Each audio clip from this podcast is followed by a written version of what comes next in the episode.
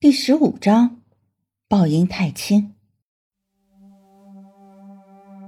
陆思涵被送进精神病院，他之前就患过抑郁症，如今又多了被害妄想症。他这辈子都别想离开那个荒谬癫狂的地方了。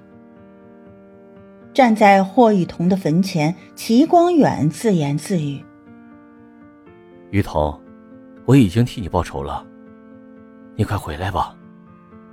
回应他的只有呼呼的风声。剩下我留给你亲手解决。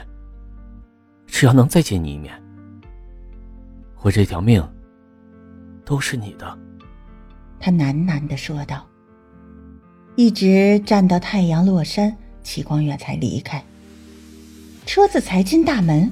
发现客厅中灯火通明，齐光远一阵欣喜，肯定是霍雨桐听到了他的心声，肯回来见他了。雨桐，你回来了！才开门，他兴奋的大喊出声，紧接着齐光远如同被泼了一盆冷水。坐在沙发上的不是霍雨桐，而是他的父母。逆子，还不给我跪下！其父满脸铁青，其母赶紧说道：“有话好好说，别发脾气。”其父用手杖指着齐光远说：“雨桐活着的时候，这小子不知道珍惜；等人家死了，又没完没了的装情圣，连公司都不要了。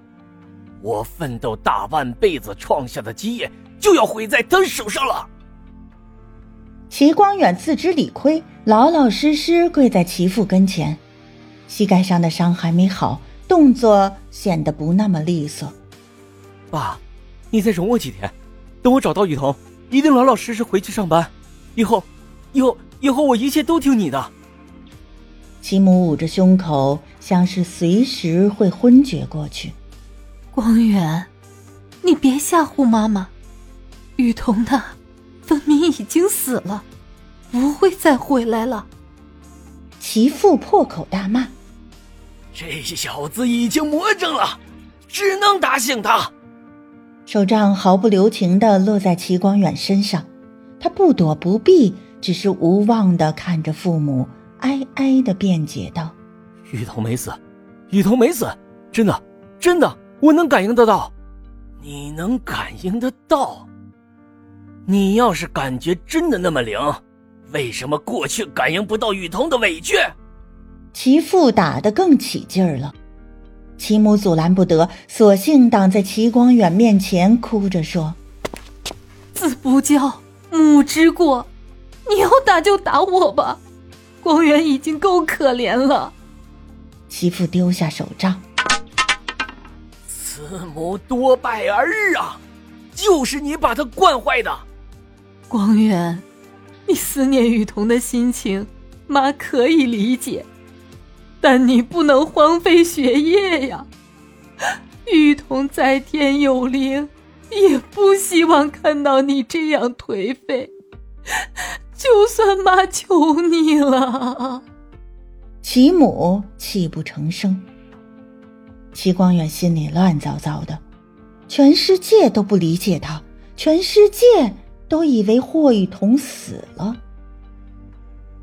不会有人理解他的心情，他索性也就不解释了，敷衍一番，把父母送走。上楼时，发现霞姨正在打扫房间。霞姨是家中的老帮佣，可以说是看着他长大的，一直伺候父母的饮食起居。其父不放心齐光远。才特地嘱咐霞姨留下来，别动，雨桐的房间，让她保持原样吧。齐光远心情复杂，霞姨拍拍他的肩膀：“光远，日子总要向前看。夫人如果活着，也不希望。”齐光远忍无可忍，每个人都提醒他霍雨桐已经死了，类似的话他一个字都不想听。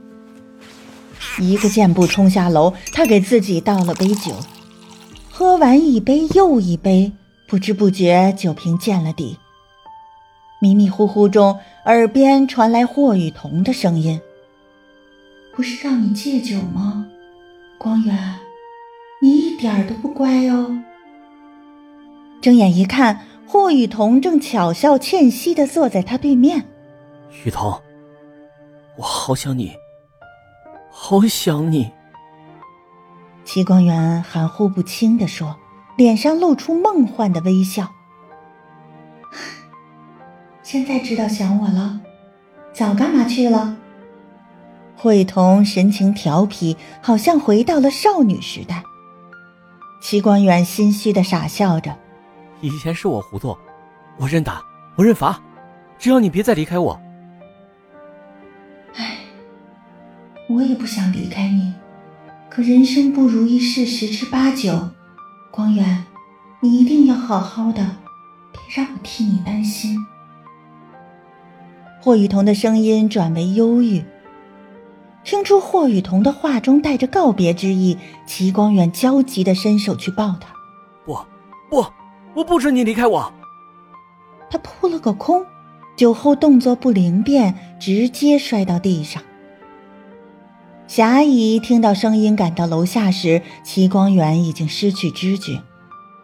注定又是一个不平静的夜晚。被推出抢救室时，天已经大亮。艰难的睁开眼睛，齐光远的神智还处于混沌当中，口中含糊的说道：“雨桐，雨桐，你别走，你别走！”看着儿子憔悴的面容，齐父难得没再打骂。其母一个劲儿的抹眼泪：“儿啊，你别再喝酒了，胃出血。”如果不是霞姨在，后果不堪设想。你是想让我白发人送黑发人吗？齐光远渐渐清醒，心中一阵失望。如果只有喝醉时才能看到霍雨桐，那他宁愿醉死。听说大情圣借酒浇愁，直接喝进抢救室了。方敏双手插兜走进病房，齐母听出方敏口中的讽刺之意，正要反驳，被齐父拉住了。齐父认得方敏，知道他是霍雨桐的好朋友。齐光远死死瞪着方敏：“是你搞的鬼！你把雨桐藏哪里去了？”方敏弯下身子，俯视着齐光远，眼中带着怒意：“你怎么不喝死呢？”那就能见到雨桐了。